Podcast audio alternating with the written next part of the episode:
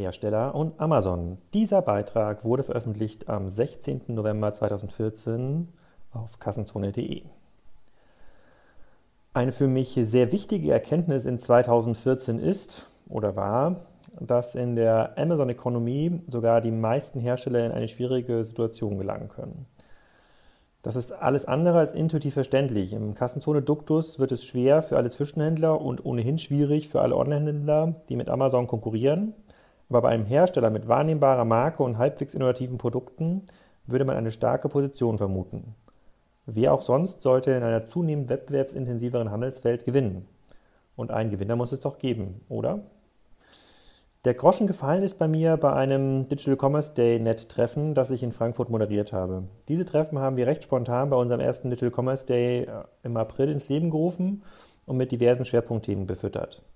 Mit dem Ziel, fünf bis zehn gleichgesandte Händler, Hersteller an einen Tisch zu bringen und ihre Erfahrung teilen zu lassen.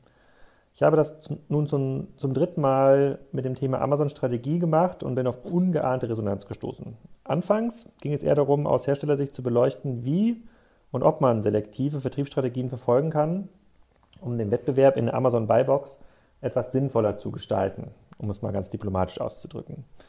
Das war allerdings im Gespräch nur ein Randthema, weil recht schnell klar war, dass Amazon an sich für die Hersteller zum Problempartner wird. Warum? Amazon war lange Zeit ein traumhafter Handelspartner für viele Hersteller. Amazon hat ohne große Diskussion die geforderten Preise gezahlt, schier unbegrenzte Lagerkapazitäten vorbehalten vorgehalten und ist recht großzügig beim Thema Retoure gewesen. In vielen Fällen hatte ein Pauschalrabatt unter 3% ausgereicht, um alle Retourenthemen zu bezahlen. Obendrauf gab es noch ein paar kostenlose Features im Amazon Newsletter. Schon in der Vergangenheit sind natürlich auch Fälle in der Szene diskutiert worden, bei denen Amazon die Preisschraube stark angezogen hatte. Als es einer der wichtigsten Handelspartner, als einer der, als einer der wichtigsten Handelspartner der betroffenen Hersteller. Daran ist erstmal nichts auszusetzen, weil auch Hersteller dafür sorgen müssen, nicht zu stark abhängig zu werden.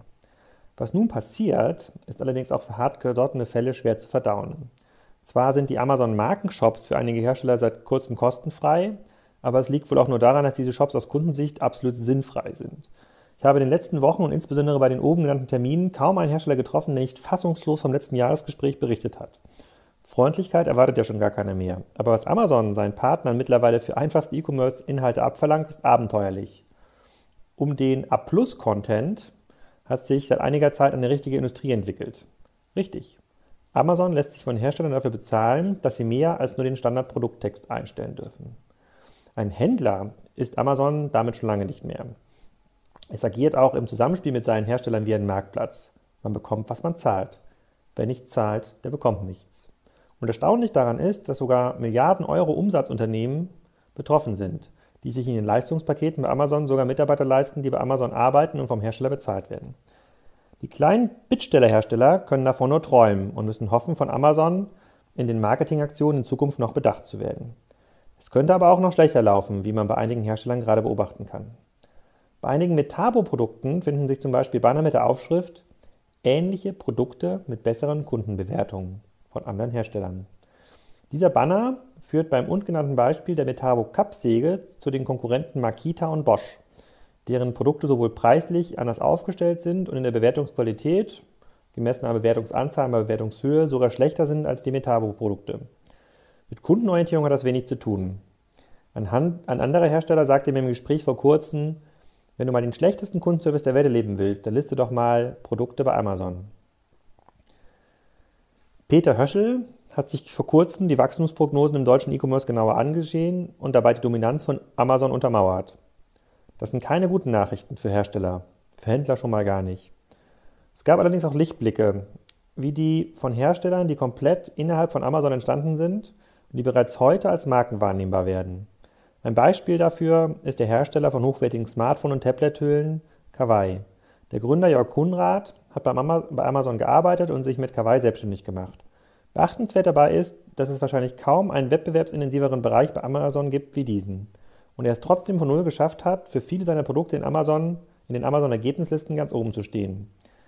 Wie er das gemacht hat, erzählt er auch beim Digital Commerce Day im April 2015 in Hamburg. Da kann man sich jetzt übrigens auch anmelden unter commerce-day.de. Es würde mich nicht wundern, wenn Amazon demnächst Kappsägen unter eine eigene Marke anbieten, anbietet. Was sollte Sie davon abhalten? Die Position der eigenen Marke in den Amazon-Ergebnissen ist in vielen Kategorien schon wichtiger als die gute Positionierung beim stationären Händler. Darüber sollten sich die betroffenen Händler und Hersteller mal Gedanken machen und bei der nächsten, beim nächsten Digital Commerce den Net-Treffen davon berichten. So, dieser Beitrag hat für extreme Resonanz gesorgt, für sehr, sehr viele Backlinks und äh, auch zur Erwähnung in ähm, echten Publikumsmedien. Und ich lese euch hier mal ein paar Kommentare vor, die hier genannt worden sind. So, zum Beispiel sagt Jagdhemme. Hallo Alex, ganz so überraschend ist die Entwicklung nicht. Der Lebensmitteleinzelhandel hat in den letzten 20 Jahren eine ähnliche Entwicklung durchgemacht. Aufgrund der Konzentration auf Handelsseite verlagert sich die Verhandlungsmacht zugunsten des Handels. Im LEH gibt es in Deutschland aktuell nur noch drei große Partner. Da haben es selbst die großen Marken schwer, ihre Vorstellungen durchzusetzen. Die natürliche Konsequenz ist, dass der LEH mehr und mehr Eigenmarken einführt. Auch die angesprochenen WKZ-Zahlungen sind im LEH alltäglich und normal und vor dem Hintergrund der Machtposition auch nachvollziehbar, zumindest in einer Welt, in der kurzfristig agiert wird. Die spannende Frage ist ja jetzt, was bedeutet das für den Hersteller? Wenn der Händler, zum Beispiel Amazon, jetzt hingeht und Handelsmarken einführt, verliert der Hersteller erstmal Marktanteile. Auf der anderen Seite wird Amazon diese Produkte nicht selber produzieren, das heißt, Produ Produktionskapazitäten werden weiterhin benötigt. Im LEH gibt es viele Hersteller, die bereits über 90% Eigenmarken für Händler herstellen. Der Hersteller verliert daher nicht die komplette Produktion, sondern nur einen Teil der Wertschöpfung, die Markenführung. In meinen Augen ist dies sogar auch noch vertretbar. Ich glaube, der wichtigste Erfolgsfaktor ist die Innovationskraft. Schaffe ich es regelmäßig, neue Produkte in den Markt zu bringen, die a. eine höhere Marge haben, b. erst nach einiger Zeit zu Handelsmarken werden und c. gibt es ja gar nicht. Ähm, Im LEH werden jedes Jahr 30.000 bis 40.000 neue Produkte entwickelt. Klar, dass davon 95% nach einem Jahr wieder verschwunden sind. Die Hersteller, die hier überschnittlich viele Erfolgsprodukte produzieren, werden auch langfristig existieren können. Im Fall Amazon gibt es jetzt eine weitere Komplexität, Globalisierung. Bei Lebensmitteln kauft der Händler immer noch überwiegend regional ein. Bei Kleidung, Werkzeugen und Co. ist Amazon nicht zwingend auf regionale Produkte angewiesen. Dementsprechend muss ich mich als Hersteller mit meinen Produktionskapazitäten einem weltweiten Wettbewerb stellen. Jetzt kommt oft noch erschwerend hinzu, dass viele Hersteller gar keine eigenen Produktionsanlagen mehr besitzen, sondern nur noch über Zulieferer einkaufen. Wenn sich jetzt die Markenführung verschiebt, wird der Zulieferer direkt an Amazon liefern und der Hersteller fällt weg. Von daher glaube ich in der Tat, dass es für viele Hersteller ungemütlich wird. Profitieren werden alle Hersteller, die A, eine effiziente eigene Produktion besitzen, eine Produktion besitzen und B, gute Innovationsprozesse haben. Die von Jeremy Rifkin aufgestellten Thesen zur Null-Grenzkostengesellschaft scheinen hier einzutreffen. Ein Entkommen wird nur über regelmäßige Innovation möglich sein. Schon sehr, sehr spannend. So, und dann lese ich mal, hm, oh, hier gibt es so viele spannende Beiträge, es sind hier mehrere Seiten, die ich eigentlich vorlesen möchte, die ich aber gar nicht vorlesen kann, weil der Podcast dann viel zu lange dauert. Aber ich lese nochmal einen Beitrag vor von ähm, Stefan Grimm, einem regelmäßigen Leser und hervorragenden Kommentator bei Kassenzone. Hallo Alex, ich gehe hier absolut konform, sowohl mit dir als auch mit Martin Groß-Albenhausen und Peter Höschel. Genau wie im Kommentar von Jan verweise ich auf die Stellung der Hersteller LEH oder der Baumarktbranche oder auch früher noch im Versandhandel. Jeder Mittler lässt sich seine Distributionsleistung über die Marge bezahlen. Je größer diese Leistung ist und je wichtiger der Marktanteil für den Hersteller, desto wertvoller wird dieses Gut. Wer glaubt, das Geschäft mit Aktionswaren an Discounter wäre freundlicher, der sollte da mal versuchen, ein paar Aktionen zu platzieren. Bei Amazon haben wir zwei zusätzliche Dimensionen. Die Geschwindigkeit. Es braucht nur Sekunden, in denen ein Anbieter Platz 1 oder Platz 100 in der Ergebnisliste werden kann. Daraus resultierend die fehlende Verlässlichkeit, Planungssicherheit bzw. ganz wichtig der psychologische Effekt der Erpressbarkeit. Das Moment des gefühlten Ausliefert, Ausgeliefertsein bzw. Hilflosigkeit ist in der Verhandlungspsychologie ein ganz entscheidender Faktor. Es wird nicht partnerschaftlich verhandelt, sondern es gibt Stärke, stärkere und schwächere. So ein technisches Marktplatzfeature wie beim Metabo hilft den Partner, in die erlebte Opferrolle zu bringen. Zweitens, die Unbegrenztheit des Wettbewerbs.